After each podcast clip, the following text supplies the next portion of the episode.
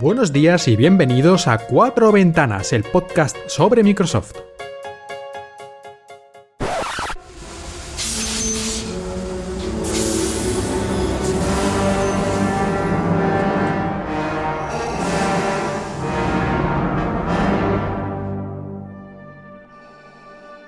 Lord Myerson, es un placer inesperado. Nos honra con su presencia. Puede usted ahorrarse los cumplidos, comandante O. Estoy aquí para que termine Windows Mobile cuanto antes. Le aseguro, Lord Myerson, que mis hombres están trabajando todo lo que pueden. Quizá yo pueda encontrar nuevas formas para motivarles. Le prometo que Windows Mobile estará terminado según lo planeado. El emperador Nadella no comparte su valoración tan optimista de la situación actual. Pero él pide lo imposible. Necesito más programadores. Entonces tal vez pueda usted decírselo cuando llegue. El emperador vendrá aquí. Así es, comandante. Y está muy disgustado por su aparente falta de progresos. Nos esforzaremos. Eso espero, comandante, por su propio bien. El emperador no es tan magnánimo como yo.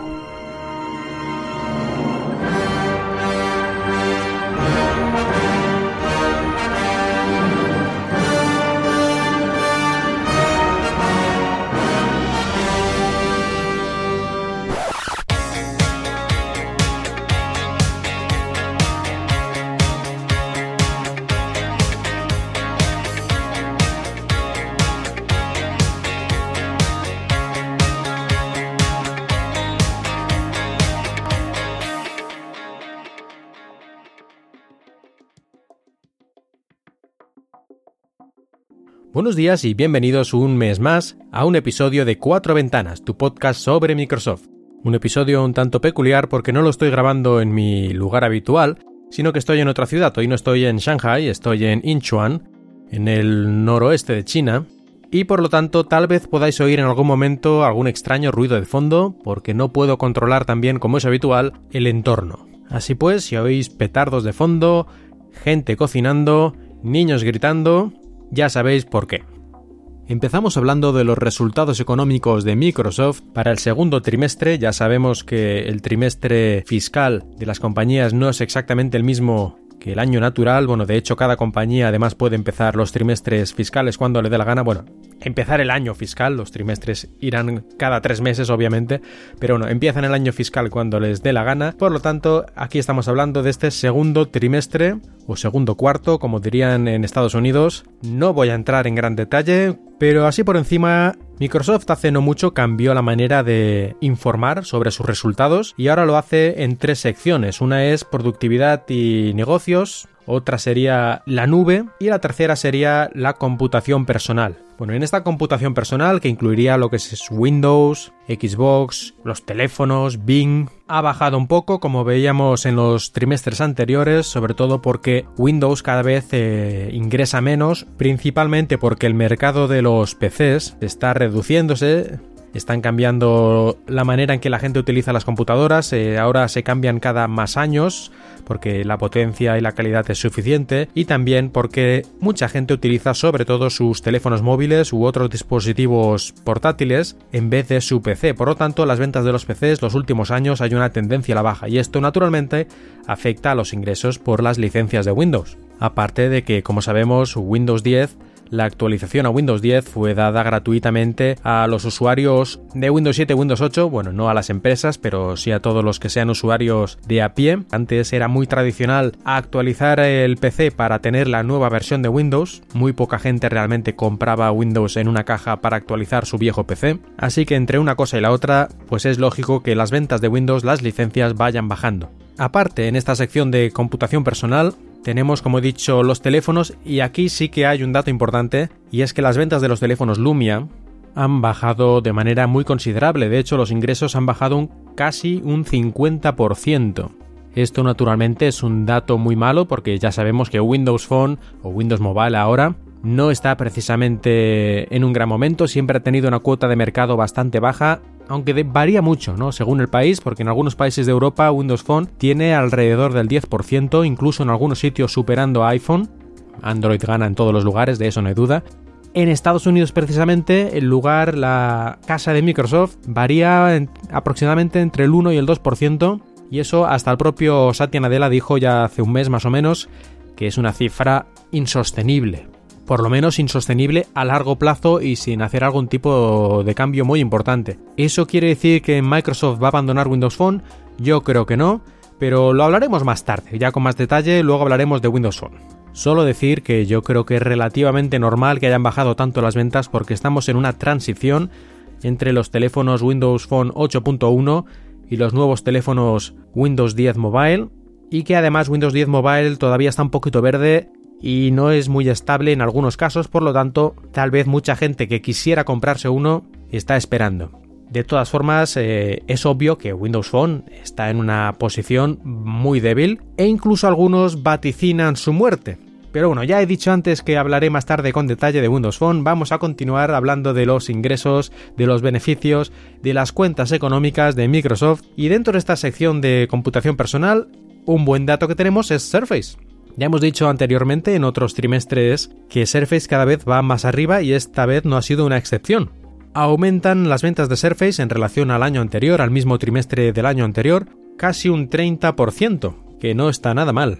Y en cuanto a Xbox, aumenta un 9% los ingresos relacionados, aunque todavía digamos que la división de Xbox y de juegos no llega a tener beneficios, está ahí cerca, pero todavía no. Esto es relativamente normal en el mercado de los videojuegos, que los primeros años no se gane dinero, así que tampoco hay que preocuparse demasiado. Pero datos interesantes aquí es que han aumentado un 30% los usuarios activos de Xbox Live, el sistema de juego online de Xbox y también de, Windows 10 próximamente. Y para terminar con esta sección de, los de la computación personal, decir que Bing, la búsqueda de Microsoft, ha aumentado también un 21%. En cuanto al apartado de productividad y negocios, que es el segundo de los tres principales apartados que tiene Microsoft para informar sobre sus resultados económicos. Aquí tenemos, por ejemplo, Office. Bueno, pues esta sección ha aumentado sus ingresos, por lo menos si lo vemos eh, con moneda constante. Ya sabemos que las diferentes divisas en el mundo pueden ir cambiando arriba y abajo y esto a veces afecta a los resultados económicos, pero si mantenemos virtualmente esta moneda constante, decimos, podemos decir que Microsoft ha aumentado un 5% sus ingresos de productividad y negocios. Y por último, en la nube, la nube ha aumentado bastante, un 11% también en moneda constante, destacando sobre todo la computación en la nube el Microsoft Azure, que ha aumentado un 140%, más que ha doblado sus ingresos desde el año pasado. Así que resumiendo, un buen trimestre para Microsoft, bastante bueno, bastante sólido, como dirían los americanos. El mercado del PC que está a la baja ha afectado a los resultados, a estas cuentas, pero sin embargo ha salido bastante bien parada de todas formas, sobre todo porque Microsoft está diversificando. Tradicionalmente Microsoft estaba muy centrada en Windows y en Office, pero actualmente pues hemos visto que está también invirtiendo mucho en lo que es la nube y parece que está respondiendo y también en hardware, que tradicionalmente Microsoft tenía hardware, pero era más que nada accesorios como ratones, teclados, alguna cámara web y tal. Pero ahora con Surface ya tienen más de 1.300 millones de ingresos al trimestre, lo cual ya es un mercado a tener en cuenta. Y lo que es más importante, que tiene beneficios, ¿no? Porque podrías tener muchos ingresos, pero perder dinero, por lo menos con Surface está ya ganando dinero y es una parte importante de Microsoft. Los puntos negros, bueno, ya lo hemos visto, los teléfonos. Los teléfonos, la sección de Windows Phone, que realmente ha resultado unas grandes pérdidas. Prácticamente todo lo que invirtió en la compra de Nokia se ha dado por perdido ya. Y no se espera que en los próximos meses o incluso año esto vaya a cambiar demasiado. Esto lo dijo el propio Satya Nadella. Luego hablaremos en detalle de Windows Phone, como ya he anunciado antes, pero ahora vamos a seguir hablando de dinero, pero de otro dinero, porque es una donación de mil millones de dólares que Microsoft está haciendo a las ONGs a nivel mundial este dinero que lo dona Microsoft para los próximos tres años a través de su Microsoft Philanthropies, esta organización que ha creado para organizar, para gestionar sus donaciones, pues esto irá enfocado sobre todo a mejorar la inclusión digital y que en general la gente tenga un acceso más fácil a la tecnología. Y se dice que más de 70.000 ONGs y también algunos centros de investigación universitarios tendrán acceso a este dinero. Así que todos estos usuarios podrán utilizar Microsoft Azure, Power BI, CRM Online, Microsoft Enterprise Mobility Suite y en fin, todo este tipo de cosas relacionadas con la nube, esto podrán utilizarlo en base a estos mil millones de dólares. Ahora seguro que saldrá algún cínico diciendo que todo esto lo hace Microsoft para que la gente se acostumbre a sus productos como si fueran droga y luego lo necesiten y cuando vayan a un lugar y no haya Microsoft estén desesperados. Mm, bueno, podemos pensar eso o podemos estar agradecidos de que nos den cosas gratis y además nadie te obliga a utilizarlo, así que si a alguien esto le parece un regalo envenenado, es muy libre de utilizar otro producto. Además, Microsoft no es la primera vez que hace este tipo de gestos, ya hace unos años, creo que fue en 2009, cuando empezó un programa para dar gratuitamente Windows a todas las organizaciones no gubernamentales por un valor de unos 400 millones de dólares, unas 42.000 ONGs se beneficiaron de este programa. Y una cosa curiosa relacionada con esto es que hace unos 5 años más o menos en Rusia el gobierno el gobierno del país, o al menos así lo entiendo yo, utilizó la excusa de la piratería de software para atacar a una ONG del país que por lo visto no estaba muy en sintonía con el pensamiento oficial por así decirlo. Y entonces fue Microsoft inmediatamente y cambió las condiciones de uso para que esto no se pudiera hacer más, para que todas las ONGs automáticamente tuvieran una licencia que les permite utilizar Windows sin ningún problema, sin tener que pagarlo.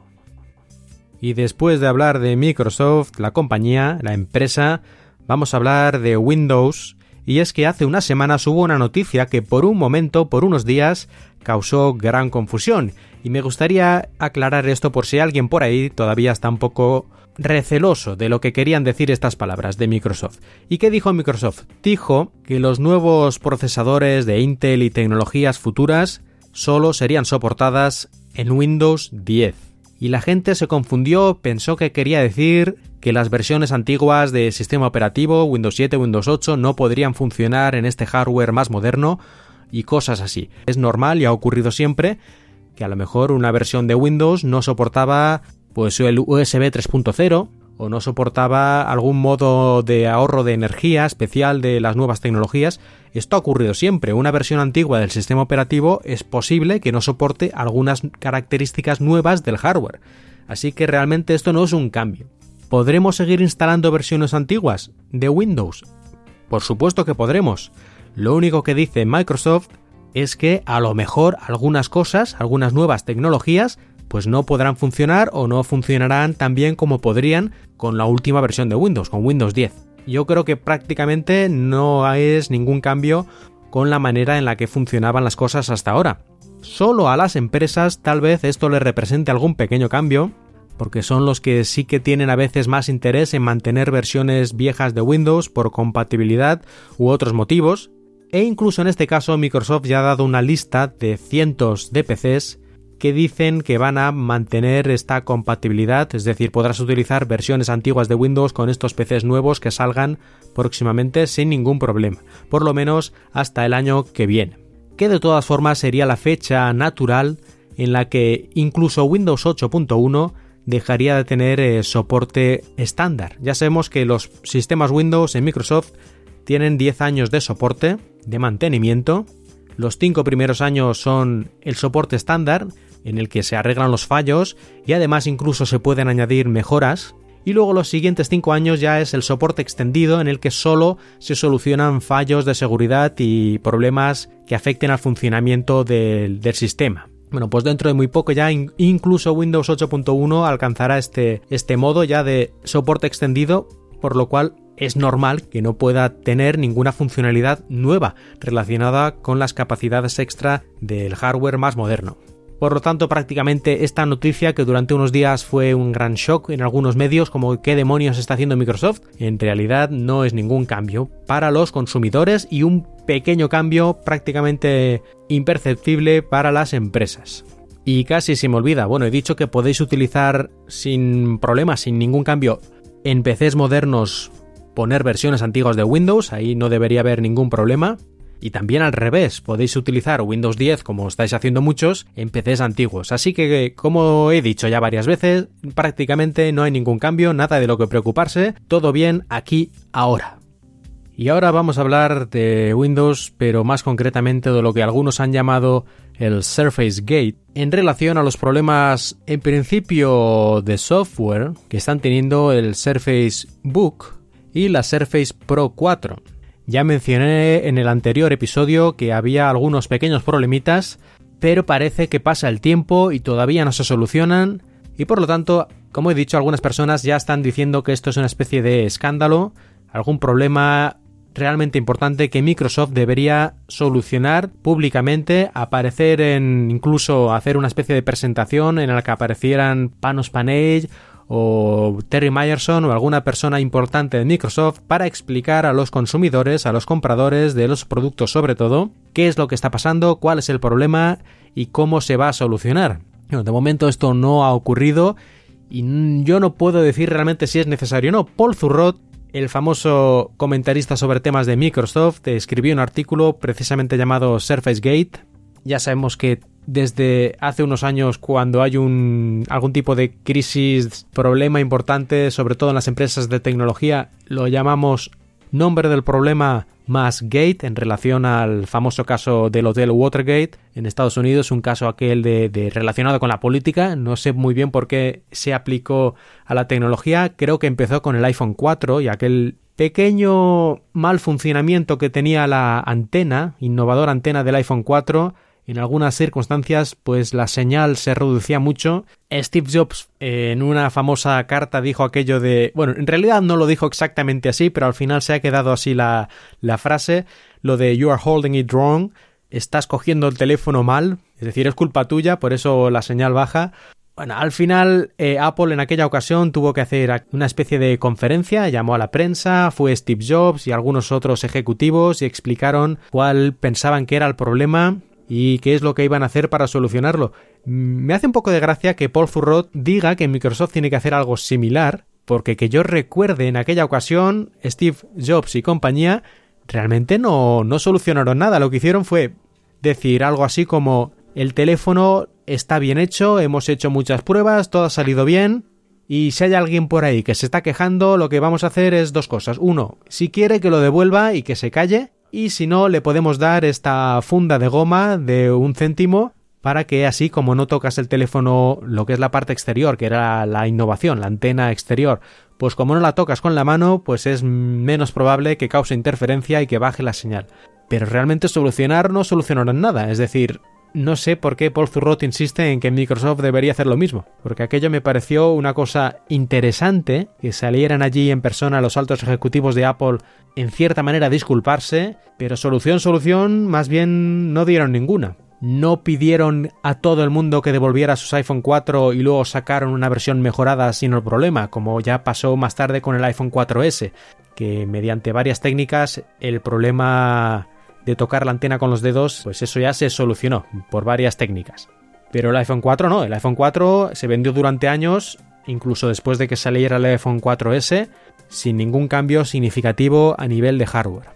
Pero bueno, volviendo al así llamado Surface Gate, son estos problemas tan importantes, problemas relacionados pues con la gestión de energía, con el modo de, de standby, con el, con el driver del controlador de pantalla de la tarjeta gráfica. También en el caso del Surface Book, pues el driver que controla cuando conectamos y desconectamos la pantalla. En fin, son varias cosas y lo más curioso es que a algunas personas no les ocurre nada de esto, les va perfectamente, y a otras personas parece que les ocurre todo al mismo tiempo. Así que no está muy claro exactamente cuál es la causa, si es de hardware, es de software, parece ser de software y por lo tanto que va a ser solucionado con actualizaciones, pero de momento estas actualizaciones que ya se prometió en algún caso que iban a llegar a principios de este año y sí, Microsoft sacó finalmente varias actualizaciones, pero parece que no acaban de solucionar todos los fallos. Y la propia Microsoft ha dicho que sobre todo específicamente la gestión de energía, este modo de standby, todavía están trabajando en ello y esperan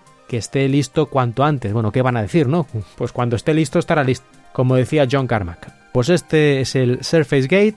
Yo creo que se ha exagerado mucho en algunos medios. No digo que no existan estos fallos, no digo que en algunas personas pues la experiencia esté siendo peor de lo que debería, francamente pues no es aceptable que un producto tan caro tenga estos fallos, aunque tampoco es que sea la primera vez ni exclusivo de Microsoft. La alta tecnología es bastante complicada y a veces se dan circunstancias en las que es prácticamente inevitable que haya fallos. Me hizo gracia el otro día leí un artículo, ahora no recuerdo el medio, pero básicamente decía que ves el iPad Pro, esto sí que es una cosa sólida que no ha tenido ningún fallo. Y yo no sé si es que tiene muy poca memoria, pero hace unas pocas semanas recuerdo un artículo diciendo que el iPad Pro, al conectarlo para cargar, en muchas ocasiones se quedaba frito, se quedaba muerto. Tenías que reiniciarlo luego porque ya no respondía, no respondía a los botones y no respondía a nada. Se había quedado colgado. Luego parece que con la última actualización de iOS eso ya no ocurre, pero vamos, que es normal que haya este tipo de fallos. Lo que no es normal es que tarden tanto tiempo en solucionarlo, pero bueno, vamos a ver en qué termina la cosa, porque además dentro de muy pocas semanas sale Ser Facebook en Europa, en varios países, en España todavía creo que no hay noticias, por desgracia. Espero que para entonces tengan solucionado ya todos estos pequeños problemas, el problema de la energía y el problema de la tarjeta gráfica, sobre todo.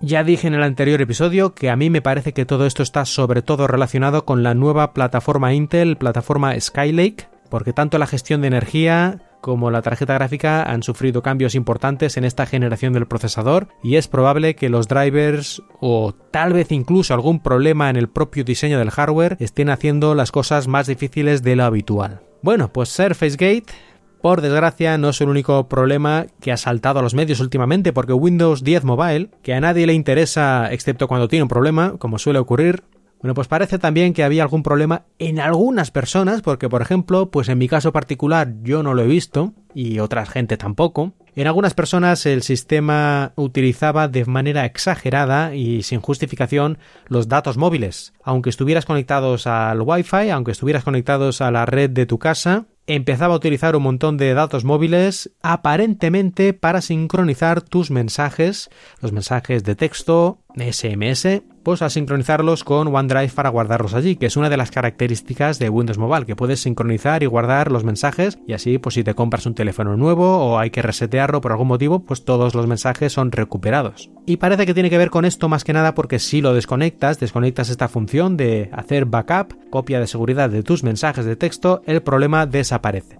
Como parte buena, decir eso, uno, que no le ocurra a todo el mundo, dos, que en realidad muy poca gente todavía tiene Windows 10 Mobile porque la actualización, y esto también es una mala noticia, la actualización a Windows 10 Mobile a los teléfonos con Windows Phone 8.1 se ha retrasado otra vez. Y ya hemos escuchado en la introducción del programa una conversación grabada en secreto entre Terry Myerson y alguno de los responsables de Windows 10 Mobile pues en principio iba a salir en diciembre, luego dijeron que a mediados finales de enero, ahora parece que a mediados de febrero, en fin, ahora la verdad es que no hay una fecha fija, saldrá cuando esté listo. ¿Qué le vamos a hacer? Eh, mejor tarde y bien que pronto y por ejemplo la mitad de los teléfonos al actualizar se borre los datos del usuario o alguna bestialidad así que ha ocurrido. Ha ocurrido, por ejemplo, una actualización de Mac OS X, si entrabas en la cuenta de invitado te borraba tu cuenta principal. Estas cosas han ocurrido antes, así que mejor que no. Además, en la última actualización del programa Insider de Windows 10 Mobile,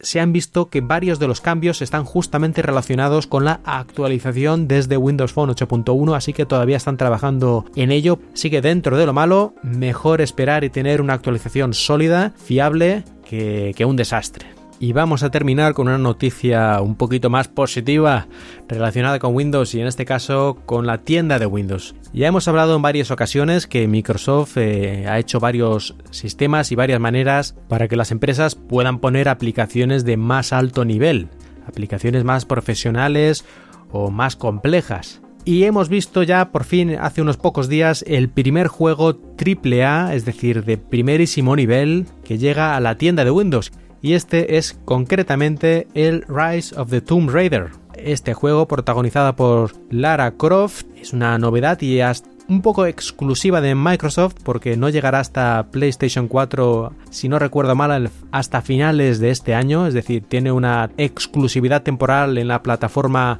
PC y Xbox One. Bueno, pues este Rise of the Tomb Raider lo podemos comprar directamente ahí. Esperemos que sea el primero de muchos más juegos y otras aplicaciones más complejas para que la tienda de Windows vaya ganando en popularidad, en interés y sea realmente el punto de referencia cuando queramos adquirir cualquier software para Windows, sea Windows Phone, sea Windows Mobile, sea Windows de sobremesa, sea Xbox, HoloLens, en fin, ya sabemos que la tienda de Windows será única para todos. Y como he dicho antes, llegó la hora de hablar más detalladamente de Windows Phone. ¡Traed vuestros muertos! ¡Traed vuestros muertos! Aquí le traigo un Windows Phone. Nueve peniques. No estoy muerto. ¿Eh? Sus nueve peniques. Que no estoy muerto. Ah, dice que no está muerto. Sí que lo está. No es verdad. No está muerto. Pero morirá pronto. No tiene apps. Estoy mucho mejor. De eso nada. Nadie quiere estar en tu ecosistema. No puedo llevármelo así. Va contra el reglamento. No quiero ir en ese carro. Venga, no seas infantil. No puedo llevármelo. Estoy perfectamente. Háganos el favor. No puedo. ¿No podría esperar unos minutos? Está agonizando. Tengo que ir a casa de los Robinson. Hoy han muerto nueve. ¿Y cuándo vuelve otra vez? El lunes. Yo me voy a tomar el aire. Quieto, que no nos la das. Oiga, ¿no se le ocurre alguna solución? Estoy sanísimo. Estoy sanísimo. Muchas gracias, Tom. De nada. Hasta el lunes. Bien. Y tras escuchar este sketch basado en los Monty Python, vamos a hablar de Windows Phone, Windows 10 Mobile. Todo empezó hace unos días cuando cierto blogger, comentarista, escritor de tecnología, hizo un artículo desafortunadamente titulado Windows Phone está muerto. Y la verdad, le tengo que dar completamente la razón, porque Windows Phone está muerto. Larga vida a Windows 10 Mobile. No, pero seriamente, en este artículo hablaba este hombre del cual no voy a mencionar el nombre, aunque en realidad ya lo he hecho. Este personaje decía cosas que son ciertas, es decir, que Windows Phone, los teléfonos Lumia están vendiendo, han vendido mucho menos este trimestre que anteriormente y no es que antes vendieran una cantidad excesiva, sobre todo si lo comparamos pues con los teléfonos Android o incluso con los iPhone. También mencionaba el sempiterno tema de la falta de algunas aplicaciones y tal. Bueno, como digo, todo lo que decía es verdad. Yo, mi principal queja viene del titular de Windows Phone está muerto. Más que nada porque Windows Phone estará muerto, o Windows 10 Mobile, el sistema operativo móvil de Microsoft, estará muerto cuando así lo diga Satya Nadella. Y de momento yo creo que esto no va a ocurrir. Windows 10 Mobile es una parte íntegra de Windows 10.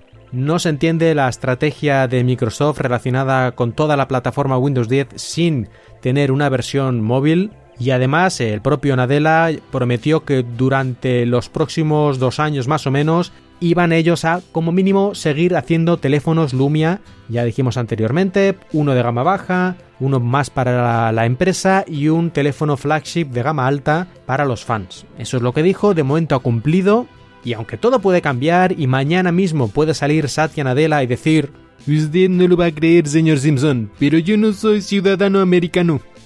No, espera, eso no es lo que va a decir Satya Nadella. Españoles, Windows Phone ha muerto. Bueno, no creo tampoco que lo dijera de esa forma exactamente. Pero que sí, que podría salir mañana Nadella y decir que no van a hacer más teléfonos Lumia o incluso que van, no van a desarrollar más Windows 10 Mobile. Me parecería a mí extremadamente improbable, sobre todo la segunda, por lo que ya he dicho antes, de que forma parte de una plataforma y es necesario. Y mientras se espera ese fatídico día, los que nos gusta Windows 10 Mobile lo seguiremos utilizando y comprando los teléfonos como nos parezca. Y sobre todo seguiremos leyendo cada poco tiempo artículos promocionando, vaticinando la muerte definitiva y ahora sí que sí de Windows Phone. Porque en realidad este no es el primer artículo que vaticina la muerte de Windows Phone. Esto se lleva produciendo de vez en cuando prácticamente desde el inicio de Windows Phone 7 o poco más tarde. Y aunque está a otro nivel, es decir, no podemos compararlo de manera exacta, pero me recuerda un poco la, este tipo de artículos a cuando, por ejemplo, Apple, los beneficios se esperaban que fueran de 100.000 millones y han sido de 99.000 millones. y siempre hay algún artículo diciendo ya que Apple está condenada, que esto ya va hacia abajo, que no tiene freno y que vamos, que en pocos años desaparece la empresa. Pues en el caso de Apple está más claro que esos artículos son una absoluta tontería. En el caso de Windows Phone, ciertamente la situación de Windows Phone es la que es, no es precisamente bollante, pero en el fondo yo creo que los artículos son igual de, tontos. Hacer este tipo de predicciones no lleva a ningún lado sobre todo cuando intentas hacer pasar una opinión tuya personal como prácticamente un dato corroborado e inequívoco. Hubo también mucha gente que cuando salió la primera Surface dijo que Microsoft mejor que lo dejara estar ahí, que no siguiera haciendo más Surface, que era tirar dinero a la basura y ahora Surface es un referente mundial en las tabletas convertibles, en los equipos híbridos, con más de mil millones trimestrales de ingresos y unos beneficios razonablemente buenos para este tipo de productos. El futuro siempre en movimiento está, como decía el maestro Yoda, así que ya veremos lo que pasa, pero vaticinar la muerte de un producto, bueno, pues lo puedes hacer y luego si ocurre dices aquello de yo ya lo dije, pero aparte de eso tiene más bien poco interés. Una cosa es hablar sobre la situación actual de un producto y hacer algún tipo de inferencia en lo que puede ser su avance en el futuro y la otra ya es hacer titulares de estos tendenciosos, frases lapidarias sobre un futuro que nadie puede conocer. Yo personalmente voy a continuar utilizando Windows Phone. Si en el futuro mi teléfono actual pues es cacharra y tengo que comprarme otro, probablemente sea un Windows 10 Mobile, pero reconozco que la situación es complicada y yo no creo que en estos momentos recomendaría a alguien comprarse un teléfono con Windows Mobile. Sigo pensando que es un gran sistema operativo y que tiene cosas muy destacables, cosas mejores que también que los sistemas operativos competidores, pero entiendo que para una persona media que no tiene conocimientos de, de, estos temas, lo más fácil es comprarse, entre comillas, lo que tiene todo el mundo, sin que eso quiera decir necesariamente que sea un producto mejor. Como anécdota, decir que el otro día le estaba yo preguntando a mi mujer si quería cambiarse el móvil porque ya tiene casi tres años y está un poco renqueante, el micrófono a veces hace algunas cosas un poquito extrañas. Ahora tiene un Lumia 820 y le pregunté si quería pasarse a un Android, por ejemplo, a un Xiaomi,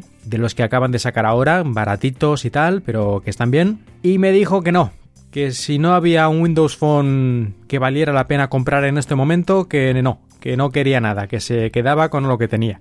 Esta mujer es una santa. Y como contrapartida, el caso de mi suegra, a la que le compramos un Windows Phone, un Lumia 640 XL, hace poco más de un mes, y que casualmente terminó en el agua y hecho polvo. Si no fuera porque no es la primera vez que le ocurre este tipo de percances con sus teléfonos móviles, casi pensaría que lo hizo para matar el Windows Phone y comprarse así un Android. Y a pesar de esta muerte anunciada de Windows Phone, vamos a ver ahora unos cuantos productos Windows 10 Mobile que van a salir o acaban de salir hace poco. Por ejemplo, tenemos el Molly X1, naturalmente de una compañía absolutamente desconocida, pero bueno, es un teléfono con Windows 10 Mobile por unos 300 dólares, con pantalla de 5 pulgadas y media, un Snapdragon 410 como procesador principal, 2 GB de RAM, 16 GB de memoria interna, cámara de 13 megapíxeles trasera, 5 megapíxeles frontal y 2600 de batería. Y además menos de 7 milímetros de grosor, bueno, así sobre el papel, la verdad es que no tienen mala pinta. La foto, pues el diseño no es así súper novedoso, pero tampoco parece estar nada mal. Y bueno, no sé si lo podremos llegar a comprar por estas tierras europeas. El Molly X1.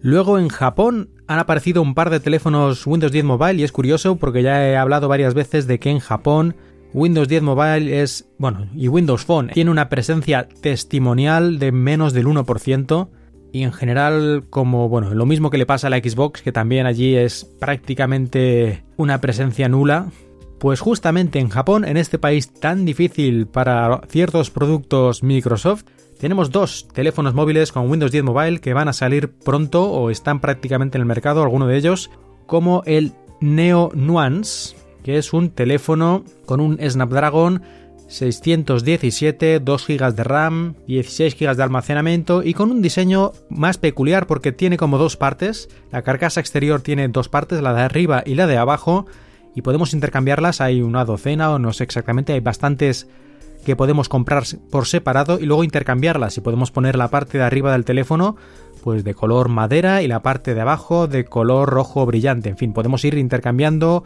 estas, estas dos partes de la carcasa para hacer el teléfono un poco más personalizable.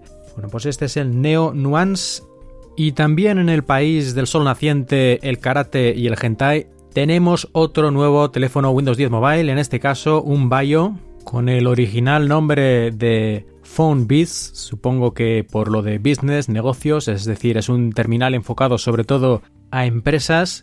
Es muy similar al teléfono que acabamos de ver, al Neo Nuance, tiene internamente unos componentes bastante parecidos, aunque con un gigabyte más de RAM supongo que para aprovechar la capacidad de Continuum mejor. Y en general un teléfono decididamente de gama media, pero con un diseño hecho totalmente de metal bastante llamativo. Ya sabemos que Bayo era la antigua marca de Sony, que se dedicaba a hacer sobre todo portátiles y que hace un tiempo, digamos, la hizo un spin-off, la sacó de Sony o la vendió, según lo veas, y ahora es una compañía independiente. Por lo tanto, este es el primer teléfono, si no estoy equivocado, que a lo mejor sí, pero bueno, si no es uno de los primeros teléfonos que viene con la marca Bayo, aunque Sony continúa haciendo sus teléfonos Sony Xperia por su parte. Pues hemos visto estos tres teléfonos, estos tres zombies, ¿no? Dirán algunos, porque Windows Phone está muerto, pero nos sigue sacando nuevos terminales con Windows 10 Mobile. Es cierto que no son terminales, digamos, que vayan a salir a nivel internacional, estos dos últimos solo de momento en Japón y el primero pues tampoco creo que tenga una distribución extraordinaria y es curioso, ¿no? que saquen estos teléfonos que no sé hasta qué punto van a tener éxito, ¿no?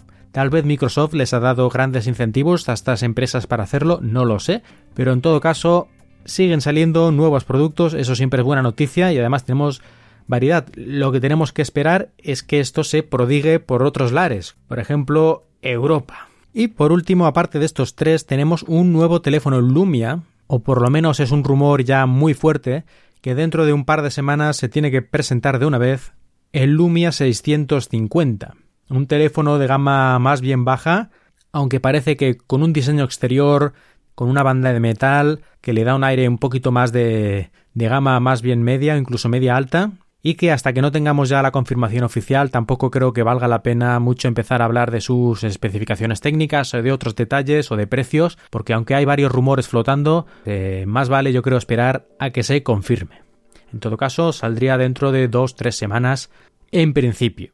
Y en episodios anteriores he mencionado la marca china Xiaomi, concretamente porque estaban haciendo unas pruebas con el Xiaomi 4, el teléfono de cuarta generación de esta empresa que lanzaron hace más de un año, creo recordar. Con este teléfono estaban haciendo unas pruebas con Windows 10 Mobile. Se podía instalar Windows 10 Mobile las personas que querían. Originalmente este teléfono salió con Android, por supuesto, como todos los teléfonos de esta compañía. Y durante los últimos meses han estado haciendo estas pruebas. Y parece, parece, cada vez hay más rumores sigue siendo un rumor, eso hay que dejarlo claro, pero cada vez ya es más insistente este ruido, estas voces diciendo que, en la Feria Mundial de Móviles que se celebrará en Barcelona del 22 al 25 de febrero, pues allí se presentaría el Xiaomi 5, un teléfono con un hardware muy puntero, con un Qualcomm Snapdragon 820 que acaba de salir del horno, y lo más interesante es que, según los rumores, habría una versión con Android, como es costumbre, y otra versión con Windows 10 Mobile, Sería fantástico si así fuera porque Xiaomi es una de las empresas chinas más bollantes en el campo de los móviles y además tiene bastante buena fama, los productos son baratos, de buena calidad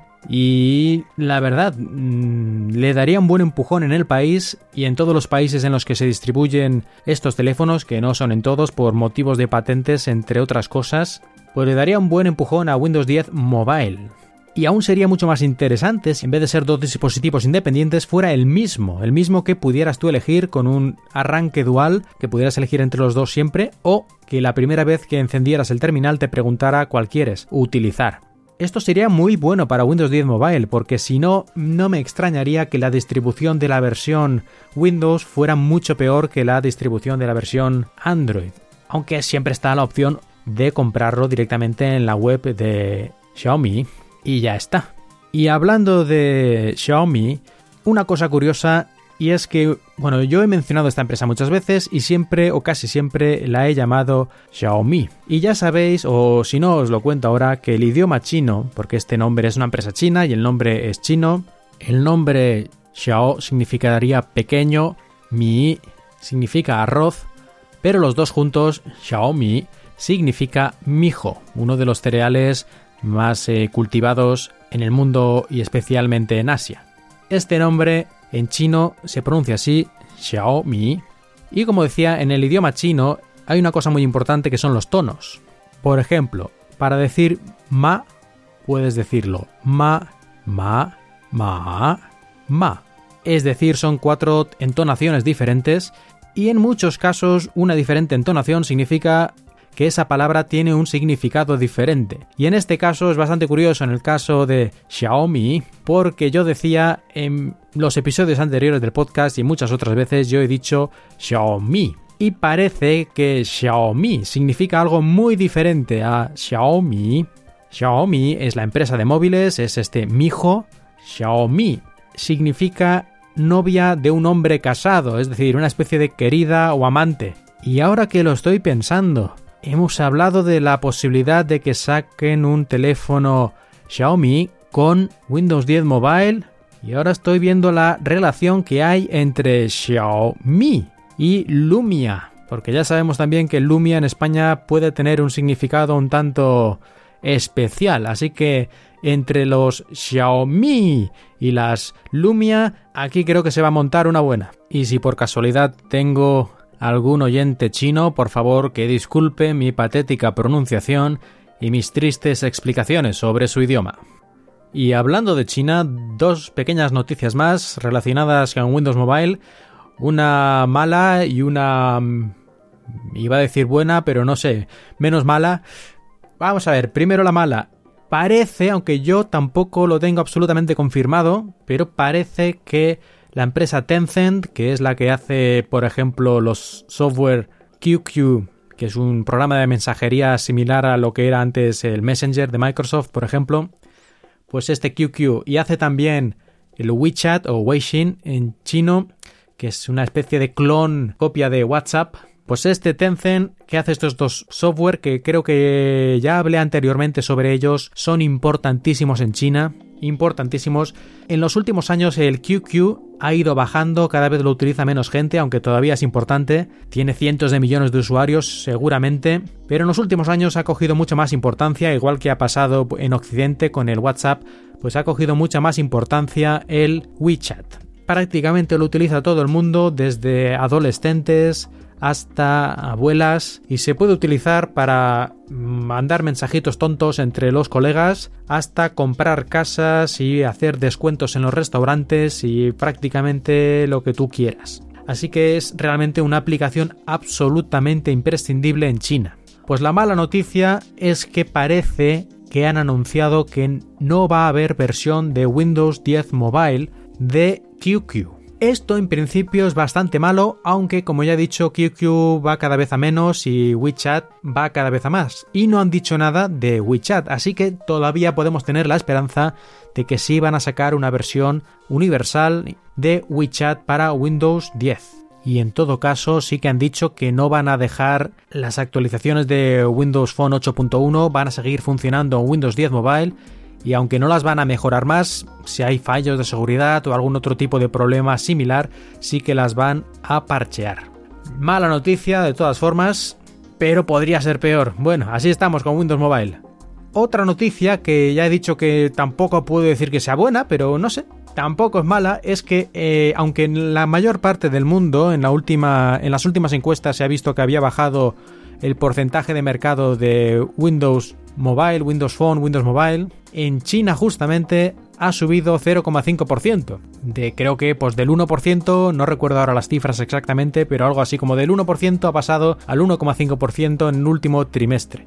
Y yo la broma que hago al respecto es que seguramente este 0,5% de incremento compensa y de manera sobrada cualquier descenso en el resto del mundo, porque con la cantidad de usuarios móviles que hay en China, un 0,5% son millones y millones de usuarios. Bueno, como decía, una buena noticia tampoco, porque sigue siendo un porcentaje muy bajo, pero oye, algo positivo tenía que encontrar, ¿no? Pues ala, eso. Y ahora sí, dejamos ya Windows Mobile y nos vamos ya a las noticias breves y curiosidades. Y la primera noticia breve es que volvieron ya por fin las aplicaciones de mapas de Here a Windows 10 Mobile. Sí, por fin. Por fin, Dios mío, sí. Bueno, habían estado desaparecidas desde creo que finales de noviembre y además desaparecidas sin motivo especial. Bueno, ya lo conté en el episodio anterior del podcast. Pues por fin volvieron. Pero por desgracia al menos a mí, no sé si le ocurre a alguien más, parece que no es generalizado, pero a mí cuando ahora pulso en estas versiones que han actualizado en la pantalla, pulso en un lugar, pero se registra el toque en otro lugar diferente, un poquito más arriba. Por lo tanto, hace muy difícil utilizar la aplicación. Eso solo me pasa en las aplicaciones de Here, en las tres, Here Maps, Here Drive y Here Transit. En las tres me pasa antes de que hicieran una actualización hace una semana o dos.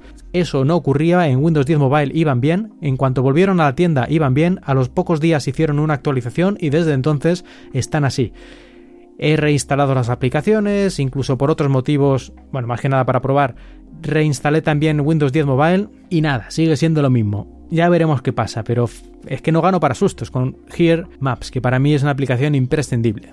A ver, siguiente noticia relacionada con HoloLens, las gafas casco holográfico de Microsoft pues hace poco se filtró, porque en teoría no es oficial, pero se filtró la noticia en una pequeña charla que hizo uno de los responsables de HoloLens, en, creo que fue en Israel. En esta charla hizo unos comentarios diciendo que la batería de HoloLens sería aproximadamente entre las dos horas y media y las cinco horas y media de uso, dependiendo de si hacemos cosas más complejas o más sencillas. Y hubo una relativamente gran polémica diciendo que cinco horas y media era muy poco y que dos horas y media ya era absolutamente inaguantable, que era una vergüenza. Y francamente, a mí me sorprendió la noticia, pero me sorprendió por lo contrario, porque yo esperaba que la batería durara, pues yo qué sé, 40 minutos, una hora o algo así, porque al fin y al cabo estamos hablando de un computador completo, encima con tecnologías muy novedosas como estos procesador holográfico que pesa muy poco para que podamos llevarlo relativamente con comodidad durante un periodo prolongado de tiempo y bueno, y que todo esto, la batería me dure como mínimo dos horas y media, es decir, lo que te duraría una película bastante larga en el cine.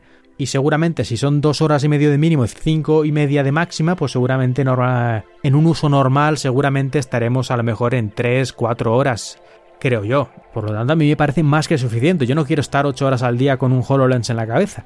Y además, es que es la primera versión. Recordemos cuánto duraba la batería de los primeros ordenadores portátiles. Pues duraba prácticamente nada, a lo mejor duraba una hora. Incluso hoy en día hay algunos portátiles de estos que llaman desktop replacement, es decir, ordenadores grandes que normalmente tampoco te los vas a llevar mucho por ahí, más que nada van a estar en casa pues muchos de estos, incluso modernos, la batería dura hora y media. Así que, en fin, que HoloLens, un dispositivo tan ligero, pequeño y con alta tecnología, dure la batería unas 3 o 4 horas, me parece a mí que es excelente noticia, francamente. Ahora un aviso para los que tengáis una Surface, aunque probablemente ya os hayáis enterado, siempre hay alguien despistado o que no ha visto la noticia, y es que Microsoft ha hecho una campaña para cambiar el cable del cargador, una campaña voluntaria, el que quiera puede llamar a Microsoft para que le cambien este cable del cargador de las Surface, bueno, todas las Surface que han salido hasta la fecha, menos la Surface Pro 4, la Surface RT y la Surface 2 RT. Todas las demás podéis pedir este cambio del cable del cargador, no del cargador, ¿eh? es el cable, porque se descubrió que en algún caso podía ser peligroso, se podía romper el cable y calentarse y este tipo de cosas. Lo mismo estos días le ha ocurrido a Apple, que va a cambiar eh, una parte del cargador, la parte del conector, de muchos Macs y productos iOS vendidos entre 2003 y 2015. Para ver si exactamente el tuyo está incluido en estos que tienen problemas de diseño, pues hay que ir a la web de Apple. Bueno, pues ya sabéis, propietarios de Surface y de productos Apple, Vale, a mirar si el vuestro hay que cambiarlo. Y acabamos de hablar de la polémica con el HoloLens y su duración de batería y aquí tenemos ya otra polémica. Y otra polémica también estúpida.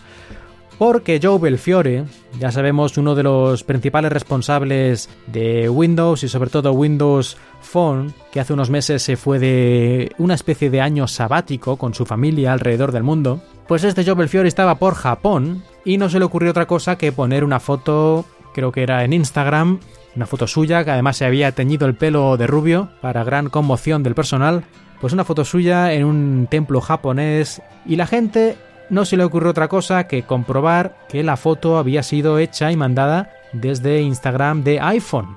Y bueno, el infierno se abrió y la gente empezó a decir que ni siquiera los ejecutivos de Microsoft utilizan Windows Phone, que esto ya se le acabose, que estamos condenados y todo este tipo de cosas que se suelen decir. Cuando resulta que Joe Belfiore, cuando hizo su carta para explicar que se iba de año sabático, que puso en su blog, allí ya decía que aprovecharía este tiempo para probar los productos de la competencia, lo dijo así de claro, para probarlos a fondo, realmente, uso completo, a tiempo completo, todos los días, durante meses, para que así al volver a Microsoft, a volver a su trabajo, tuviera una perspectiva más clara de todo el ecosistema de móviles que hay en estos momentos. Pero por lo visto la gente que se llevó las manos a la cabeza pues no había ni leído este blog o simplemente no les importa y buscan cualquier excusa para echar más leña al fuego.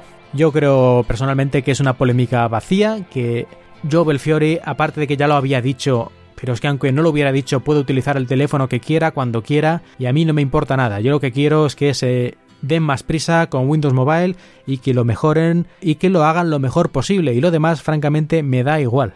Y me parecería más irresponsable que jamás utilizaran productos de la competencia que que lo hagan. Es como si, por ejemplo, saliera una foto de, a ver, a ver, no sé, Cristiano Ronaldo, por decir alguien, un futbolista conocido, Cristiano Ronaldo viendo por la televisión un partido del Barcelona. Pues no solo no hay ninguna polémica ahí, sino que es que lo estúpido sería que no lo viera. Cuanto más conozcas al enemigo, mejor. Siempre sin caer en la tentación de imitar, porque si empezamos a seguir los pasos de otros, entonces sí que apaga y vámonos. Nunca serás un líder. Pero no creo que esa sea la intención de Joe Belfiore ni de nadie más en Microsoft. Y una última noticia curiosa, no directamente relacionada con Microsoft, aunque un poquito sí, y es que en Shanghai van a abrir pronto un parque de atracciones basado en las máquinas de recreativas y otros productos de la típicamente japonesa y famosa Sega. Hace unos años, más o menos unos mil años, fui a en Londres, fui al Sega World, que es también un parque de atracciones de Sega, es un edificio, y la verdad es que solo recuerdo oscuridad, luces de neón, ruido ensordecedor y, poco más. Ese es mi recuerdo de este Sega World en Londres. Y eso que yo soy un amante de los videojuegos. Incluso tuve una Sega Dreamcast, esa maravilla de consola, infravalorada y que fue asesinada a traición por PlayStation 2. Pero todo ese ruido y esas luces, la verdad es que a mí me parecieron demasiado. A mí lo que me parece muy curioso es que todavía a estas alturas se abran parques de atracciones de este tipo basados en máquinas arcade y cosas similares cuando yo pensaba que esto había seguido la, el camino de los videoclubs, ¿no? Excepto en Japón, que ya sabemos que son especiales. Y llegamos a la sección de consejos y recomendaciones y vamos a empezar con unos pequeños consejitos sobre el teclado de Windows 10 Mobile y Windows Phone también, que no es que sea ningún secreto, que, que están ahí, pero es la típica cosa que si nadie te dice, pues a lo mejor ni te fijas, ¿no? Sobre todo gente que no está muy metida en todo esto de los móviles y que lo utiliza pues para mandar mensajitos del WhatsApp y poco más. Pues solo recordaros que cuando pulsamos y mantenemos pulsada una de las teclas en los teclados virtuales de Windows, aparecen unas teclas extra en la mayoría de los casos. Por ejemplo, si pulsamos la A, pues en el teclado español nos aparecerá pues la A con acento y este tipo de letras similares. En la barra superior, en las teclas Q, W, E, R, T, bueno, la primera línea de letras, si pulsamos, siempre también cada una representa un número, es decir, la Q, si la mantenemos pulsada, nos aparecerá arriba varias otras opciones, entre ellas el número 1. Si pulsamos la W, pues nos aparecerán, entre otras opciones, el número 2. Así que si tenemos que poner un número suelto eh, cuando estamos escribiendo un texto, no hace falta ir al teclado numérico, sino mantenemos pulsado y nos aparece esa opción de poner el número. Cuando en el teclado aparecen algunos símbolos especiales, por ejemplo, para poner direcciones web, nos aparecerá abajo una tecla que ya pone .com. Bueno, si mantenemos pulsado esta tecla, nos aparecerán, pues, por ejemplo, .net, .es, si estamos con el teclado español, .org y alguna más. Así que podemos ponerlo más rápidamente. Y también Por ejemplo, pulsamos la tecla para entrar en el teclado de símbolos y vemos el símbolo del dólar o del euro. Si pulsamos también nos aparecerán otras monedas, otros símbolos de otras monedas. Así que ya sabéis, podéis ir probando en el teclado, mantener pulsado una tecla a ver qué cosas os aparecen y así podréis escribir mejor y más rápido. Y otro pequeño detallito este relacionado con los gestos en Windows 10 Mobile. Si deslizas el dedo desde la parte superior de la pantalla hacia abajo, aparece el centro de actividades centro de notificaciones. En la parte superior de este centro de actividades tenemos los cuatro botones de acción rápida, pero hay una tecla, una pequeña flechita que podemos pulsar para que nos aparezcan todas las demás acciones rápidas, no solo las cuatro básicas. Podemos pulsar esta flechita para que nos bajen el resto de los botones o también podemos volver a hacer desde arriba hacia abajo este gesto y entonces se desplegará aún más los botones. Así que una primera vez hacia abajo nos sale el centro de notificaciones. Si lo hacemos otra vez se despliega más los botones de acción rápida. Si lo volvemos a hacer una tercera vez se vuelven a esconder los botones de acción rápida. Bueno, un pequeño detallito pero que lo descubrí el otro día. No me había dado cuenta todavía. Y ahora un poquito de hardware. Hace poco me compré una llave USB de 16 GB de la marca Kangaroo, concretamente el modelo Kangaroo Flash Trust. Y es un modelo que yo recomiendo bastante, todavía no lo he podido probar de manera extensiva, pero es interesante por dos motivos. Bueno, o por tres motivos más bien. Bueno, el primero es que es bastante rápido, tanto para lectura como para escritura, va a mucha más velocidad que la llave USB así normalita que tenía yo antes. Por ejemplo, sobre todo se nota en la velocidad de escritura, la que tenía yo antes grababa unos 5 o 6 megabytes por segundo, esta fácilmente va a 20 o 25 megabytes por segundo de escritura. Y la lectura perfectamente pueden ser 50, 60, 70 megabytes por segundo. Naturalmente con USB 3. Eso sería el primer punto interesante. El segundo punto interesante sería que esta llave es una de las pocas que hay actualmente que todavía tienen esta pequeña palanquita para proteger de escritura la llave, muy útil si vas a utilizarla en ordenadores que están llenos de virus como en universidades, colegios y otros lugares, puedes bloquear la escritura para que no se puedan grabar ahí los virus, pero tú sí puedas todavía leer tus datos. Muy interesante. Y por último, y lo más curioso, es que hace unos meses se descubrió un fallo de seguridad en, USB, en la manera en que está implementado todo el sistema de USB, y que por lo tanto permitiría que una especie de virus se pudiera transmitir de USB en USB a un ordenador a otro y luego copiarse a otra llave USB, justamente copiándose, grabándose no en la memoria USB propiamente dicha, sino en el firmware, una especie de controlador que tienen todos los dispositivos USB, incluyendo las memorias. Este fallo de seguridad que se llamó Bad USB, USB malo, nombre un poco, un poco infantil, pero así lo llamaron. Bueno, pues este fallo de seguridad que en principio no tiene solución de software, es decir, no se puede esto parchear con antivirus ni con nada, porque esto va a nivel de hardware y estaban mal hechas las especificaciones, por decirlo de alguna forma, y no se puede arreglar. Lo único que se puede hacer es lo que ha hecho este Kangaroo Flash Trust USB. El firmware, este pequeño controlador que tiene, está cifrado y por lo tanto no es susceptible de ser infectado. No se puede grabar ninguna información si no se tiene la clave correcta.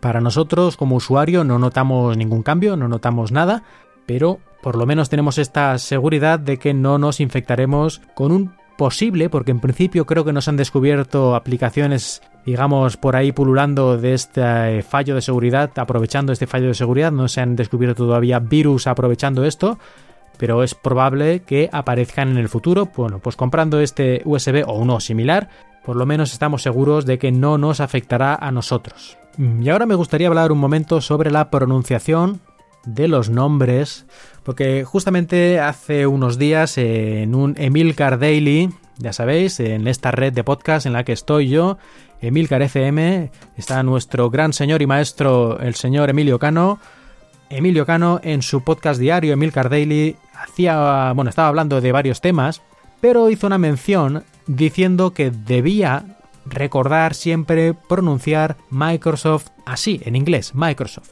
y no decir Microsoft.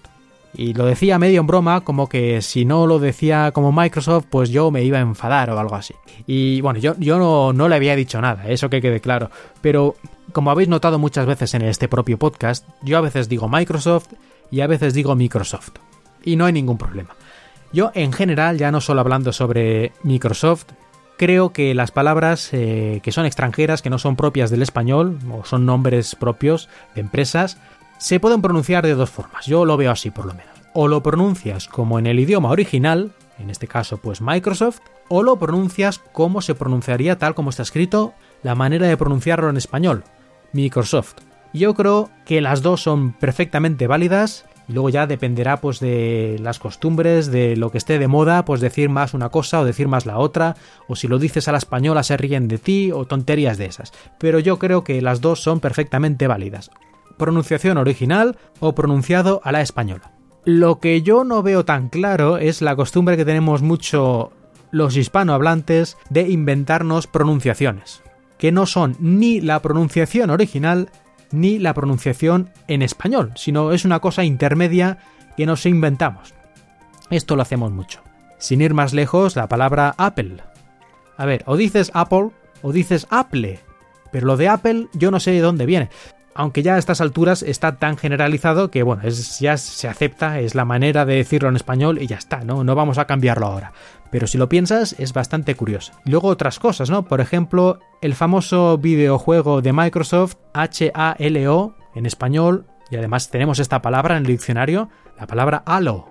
Perfecto, pues esto lo puedes decir. Me gusta mucho jugar a Halo. Yo no le veo ninguna pega. O puedes decir, me gusta mucho jugar a Halo. Halo, que sería la pronunciación en inglés. Pero ¿qué dice mucha gente? Halo.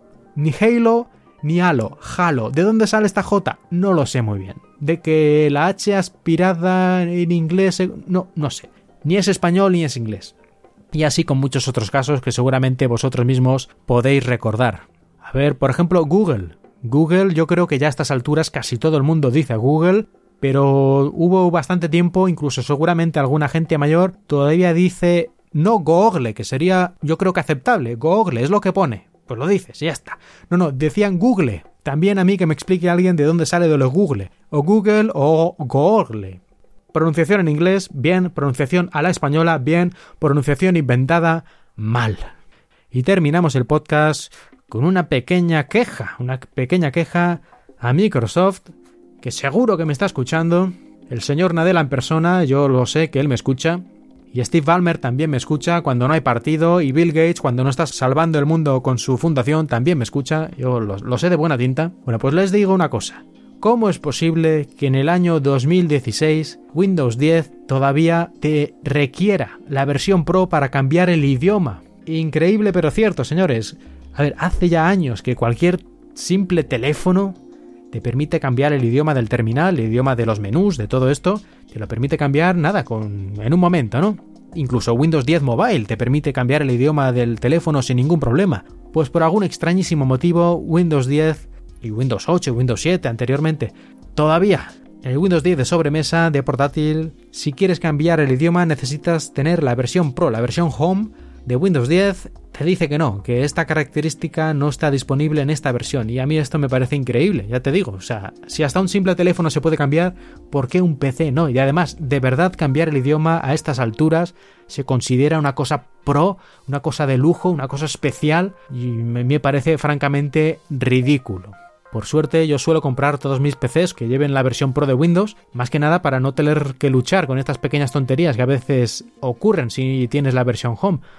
Ya es hora de que esto cambie, Microsoft. Nadella, Bill, Steve, por favor, ya, ¿eh? Que ya, ya estamos hartos. Bueno, ¿y todo esto a qué viene? Pues el otro día estaba, bueno, arreglando no, porque es un ordenador nuevo. Estaba, digamos, organizando un ordenador nuevo que se ha comprado mi suegra con Windows 10, un Lenovo, con un procesador Skylake, todo esto. Bueno, todo esto.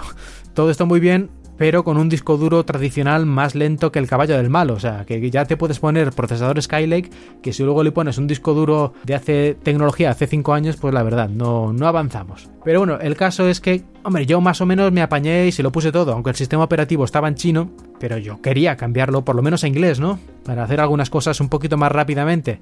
Pues no hubo manera.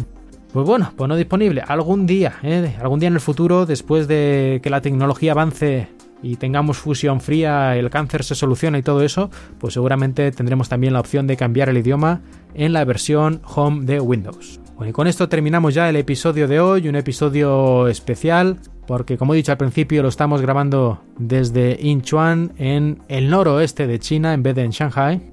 No sé si para vosotros eso representa gran cambio, porque al fin y al cabo está todo en China, pero bueno, está a casi tres horas en avión, así que es como la diferencia entre Madrid y yo que sé, Helsinki. No lo he mirado en el mapa, pero un poquito lejos sí que está. Y también la temperatura un poco distinto. El otro día estábamos aquí a 20 bajo cero, que se dice pronto, aunque no es el lugar más frío en el que he estado, porque cuando estuve trabajando en Harbin allí llegamos hasta los 30 bajo cero.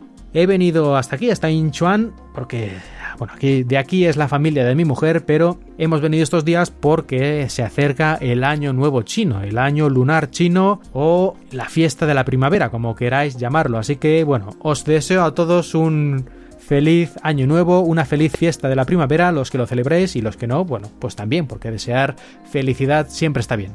Y nos vemos en el próximo episodio de Cuatro Ventanas. Muchas gracias a todos por escuchar. Yo soy Mark Milian y os he hablado desde Inchuan. Podéis dejar comentarios en la web de la red de podcast emilcar.fm, en mi blog cuatroventanas.tumblr.com y en Twitter arroba cuatro ventanas. La música que habéis escuchado durante este episodio pertenece a Serakina y Stereo Resonance, música con licencia Creative Commons.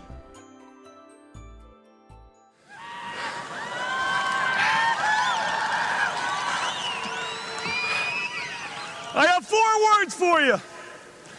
I love this company. Yeah!